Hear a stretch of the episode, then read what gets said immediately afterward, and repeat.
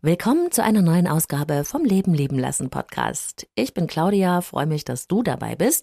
Und da ich mich ja dem Thema Beziehung ganz und gar verschrieben habe und viel mit Paaren arbeite, habe ich heute für dich eine Art Beziehungscheck-up zusammengestellt. Damit kannst du selbst deine eigene Beziehung beleuchten und schauen, wo dir, wo euch vielleicht etwas fehlt und wo es wichtig wäre, genauer hinzuschauen, sich damit zu beschäftigen und vielleicht auch etwas zu verändern. Leben, lieben, lassen. Der Podcast zum Thema Persönlichkeit, Beziehung und Selbstliebe. Von und mit Claudia Bechert-Möckel. Erst einmal möchte ich aber Danke sagen für die tollen Rückmeldungen und Bewertungen, die ich von euch für meinen Podcast bekomme, auf iTunes oder in den anderen Podcast-Portalen und natürlich auch per Mail oder Kommentar. Ich freue mich über jede einzelne Rückmeldung, denn dadurch entsteht ja erst so eine echte Verbindung zu meinen Hörern und das fühlt sich einfach sehr gut an und dann mache ich das alles nochmal so gerne. Heute geht's, wie gesagt, um einen Beziehungscheck-up für Paare. Was läuft eigentlich schief in unserer Beziehung? Haben wir uns auseinandergelebt?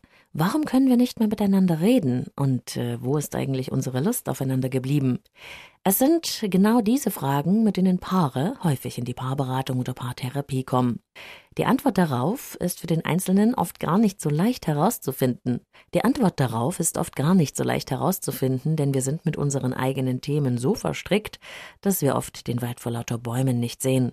Doch wenn es gelingt, den wirklichen Ursachen und Problemen auf den Grund zu gehen, dann ergibt sich daraus meist auch eine neue Chance für die Beziehung. Denn dann wird der Punkt deutlich, an dem man zusammen ansetzen kann. Deshalb hier die wichtigsten Ursachen für Beziehungskrisen in Paarbeziehungen. Ein wirklich großer Liebesfresser ist unser Alltag. Den Alltag zusammen zu meistern bedeutet in Paarbeziehungen auch meist ein gutes Team zu sein, Aufgaben zu teilen, an einem Strang zu ziehen. Wunderbar, wenn das auch gelingt. Für das Funktionieren der Familie im Allgemeinen ist das meist eine ganz gute Voraussetzung. Für die Liebe allerdings bietet der Alltag auch reichlich Fallen. Gewohnheit schleicht sich ein, die Aufmerksamkeit füreinander lässt nach, die Gefahr für Missverständnisse und Kleinkrieg ist allgegenwärtig, man geht sich öfter auf die Nerven. Und jetzt kurz Werbung für Avea, dem führenden Schweizer Unternehmen in Sachen Longevity-Forschung. Avea hat sich einen Namen gemacht mit hochwertigen Supplements auf dem neuesten Stand der Wissenschaft für ein langes und gesundes Leben. Und wichtig dafür ist auch, hast du vielleicht schon gehört, ein möglichst stabiler Blutzuckerspiegel, ohne allzu heftige Spitzen und Abstürze, wie das zum Beispiel nach einem kohlenhydratreichen Essen entstehen kann. Und zum Glück gibt es eine natürliche Möglichkeit, solche Glucose-Crashs zu vermeiden, die ja nicht gut für unseren Körper sind. Von Avea gibt's den Stabilizer mit einer revolutionären blutzuckerstabilisierenden Formel. Im Stabilizer sind drei natürliche Inhaltsstoffe und die blockieren ca. 40 Prozent der Kohlenhydrate beim Essen. Das bringt deinen Blutzuckerspiegel in Balance, wenn du mal was richtig Kohlenhydratreiches isst, wie zum Beispiel einen Geburtstagskuchen. Eine Kapsel vor dem Essen, wenn es zu üppig wird, und die Zuckercrashs bleiben aus, und zwar auf die natürliche Weise dank weißem Maulbeerblatt und Berberin, die im Stabilizer drinstecken. Und das Gute dabei, bleibt unser Blutzuckerspiegel stabil, fühlen wir uns nicht nur besser, es erhöht sich auch das Sättigungsgefühl und die Heißhungerflashs bleiben aus. Hast du auch Lust, den Stabilizer von Avea oder die anderen Longevity-Produkte selbst mal zu testen? Mit dem Code LLL bekommst du 15% auf deine erste Bestellung und du kannst risikofrei testen, denn Avea bietet eine 90-Tage-Geld-Zurück-Garantie. Link und Rabattcode findest du in den Shownotes dieser Episode. Wenn man nicht bewusst dagegen steuert, setzt im Alltag mitunter sogar Langeweile ein, die Leidenschaft verblasst, die Gespräche auch und irgendwann funktioniert man nur noch nebeneinander her. Die Liebe bleibt dann auf der Strecke. So ist das eben in Langzeitbeziehungen, höre ich dann öfter meine Klienten sagen. Da lässt mit der Zeit die Leidenschaft nach. Nein, das ist keine Zwangsläufigkeit, sage ich. Ob die Beziehung lebendig bleibt, hängt sehr viel davon ab, wie bewusst man sich ihr zuwendet. Liebeskatastrophe Nummer zwei, den Partner verändern wollen. Was hat dich am Anfang deiner Beziehung an deinem Partner angezogen? Ist es vielleicht genau das, was dich heute am meisten stört? Da kann ich dich beruhigen, damit bist du nicht allein. Jeder Mensch ist anders, hat andere Prägungen, Erfahrungen und ein ganz anderes Naturell. Auch bestimmte Eigenarten, Sichtweisen und eine eigene Art, mit Problemen umzugehen, prägen den Charakter eines Menschen. Das zu verstehen und zu akzeptieren ist nicht immer einfach. Oft entstehen große Missverständnisse in Paarbeziehungen dadurch, dass wir einfach nicht verstehen, wie der andere tickt. Wir wollen verändern, Recht haben, überzeugen. Das gelingt allerdings so gut wie nie. Der Wesenskern eines Menschen bleibt nämlich, auch wenn man Kompromisse suchen und sich auf Lösungen einigen kann. Der einzige Weg sind Verständnis und Akzeptanz für das So-Sein des anderen. Schließlich wollen wir doch selbst auch so geliebt werden, wie wir sind. Liebeskiller Nummer drei. Herabwürdigen, klein machen, dauernd kritisieren. Diese Verhaltensweisen sind meist die Folge einer fehlenden Akzeptanz für die Eigenheiten und Ansichten des Partners und treten besonders häufig im Streitfall auf. Und das kann verheerende Folgen für die Beziehung haben, denn wer sich abgelehnt, klein gemacht oder dauernd kritisiert fühlt, verliert mit der Zeit das Vertrauen in die Beziehung und in ihre Tragfähigkeit. Auf Dauer wird die Beziehung vergiftet. Und genauso verhält es sich mit dem Liebeskiller Nummer 4, wenig Anerkennung, viel Kritik.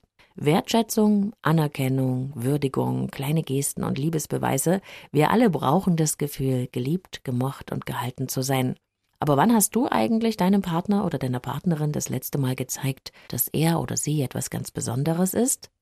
Wünschst du dir vielleicht selbst auch manchmal etwas mehr Anerkennung und Aufmerksamkeit? Vielleicht sogar ein Kompliment, so wie am Anfang eurer Beziehung? Es ist ganz normal, dass mit der Zeit die Neigung zur Kritik in Paarbeziehungen zunimmt. Beschwerden werden häufiger, je länger die Beziehung dauert. Parallel dazu nimmt aber leider die Anerkennung und Würdigung und Wertschätzung meistens ab. Und das ist eine fatale Entwicklung, denn beide Partner fühlen sich dann irgendwann nicht mehr gesehen, verstanden oder geliebt. Das Verhältnis von Kritik und Anerkennung sollte 80 zu 20 betragen, wobei 80 Prozent das Positive enthält und 20 Prozent die Kritik. Ich finde, 50-50 ist schon mal ein guter Weg. Und wenn es wenig Anerkennung und viel Kritik gibt, dann ist auch oft wiederkehrender destruktiver Streit und gegenseitige Verletzungen ein Thema. Verletzender Streit gehört zu den häufigsten Gründen für Trennungen. Auch wenn man hinterher betont, dass man es gar nicht so gemeint hat und sich wieder versöhnt, bleiben nach jedem destruktiven Streit, der eben mit verbalen und anderen Verletzungen einhergeht, Narben und mit der Zeit verhärtet sich die Beziehung regelrecht. Durch die Wiederkehr der immer gleichen Streitmuster verstärkt sich das Problem noch. Das Tragische am destruktiven Streit ist, dahinter steckt eigentlich immer der Wunsch nach einer Lösung. Und man kann lernen, aus diesen Streitmustern auszusteigen und Auseinandersetzungen so zu führen, dass man sich nicht gegenseitig verletzen muss. Ein weiteres häufiges Problem in Paarbeziehungen Mauern, Schweigen, Ignorieren. Wenn Probleme sich anstauen, wenn der Beziehungsfrust zunimmt und man sich nicht mehr wohlfühlt in der Beziehung, dann wird es Zeit, die Dinge anzusprechen. Doch das kann nicht jeder gut. Manchmal ist es der Wunsch nach Harmonie, der einen dazu bringt, zu schweigen und den Ärger runterzuschlucken. Manchmal ist es regelrecht Angst vor einer Auseinandersetzung. Aber auch die Angst, den anderen zu verlieren, kann der Grund dafür sein, dass Menschen ihre Probleme und unerfüllten Bedürfnisse verdrängen und in die innere Resignation gehen. Für die Partner oder Partnerinnen der Schweiger ist das ebenfalls eine Katastrophe, denn für die bricht die Verbindung zusammen und sie erreichen den anderen nicht mehr. Beziehungskiller Nummer 7. Wenig körperliche Nähe und kaum Sex. Berührungen, körperliche Nähe, Zärtlichkeit und Sex gehören zu einer gelingenden Paarbeziehung, ganz klar. Sie stärken unsere Verbindung, das Vertrauen in die Beständigkeit der Beziehung und sie geben uns das Gefühl, geliebt zu sein. Es ist eine Binsenweisheit, dass Sex glücklich macht und körperliche Nähe Zuneigung weckt. Berührung schafft Wohlgefühl, Dazu können auch schon kleine Gesten wie Umarmungen, Streicheln oder Massieren beitragen. Und auch wenn sich die Leidenschaft mit den Jahren verändern mag, ist es möglich, sie auch in einer Langzeitbeziehung lebendig zu halten. Flucht in Arbeit, Sucht oder Affären, auch das treibt Paare häufig auseinander. Wenn die Beziehung nämlich schwierig wird und Lösungen nicht möglich scheinen, weil einem die entsprechenden Möglichkeiten der Kommunikation fehlen, dann treten Partner manchmal den Fluchtweg an. Viel Arbeit ist zum Beispiel ein manchmal auch unbewusster Grund, sich nicht mit den Problemen der Beziehung herumquälen zu müssen und sie auf diese Weise irgendwie zu umgehen. Auch die Flucht in Alkohol, Spielsucht oder Affären kann dieselbe Wirkung haben. Kurzfristig mag das vielleicht Ablenkung verschaffen, langfristig bleiben dann aber die wahren Probleme leider ungelöst. Und deshalb führen Fluchtstrategien in Beziehungen auf Dauer leider nicht zum Erfolg. Du kannst mich einfach nicht verstehen. Schwierigkeiten in der Paarkommunikation. Wer kennt das nicht? Denn miteinander reden bedeutet ja nicht zwangsläufig, endlos Probleme zu wälzen.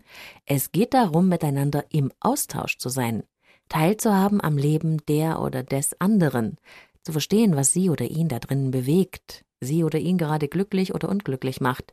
Es bedeutet, sich zu interessieren für die Erlebniswelt des Partners oder der Partnerin, zuzuhören und einfach da zu sein. Gelingt es nicht oder nicht mehr, verlernen wir uns kennen. Wirklich wörtlich, wir verlernen uns kennen und wissen irgendwann nicht mehr, wer der andere oder die andere eigentlich ist. Und dazu kommen wir zu Beziehungskiller Nummer 10, jeder macht seins. Wann habt ihr das letzte Mal etwas gemeinsam unternommen?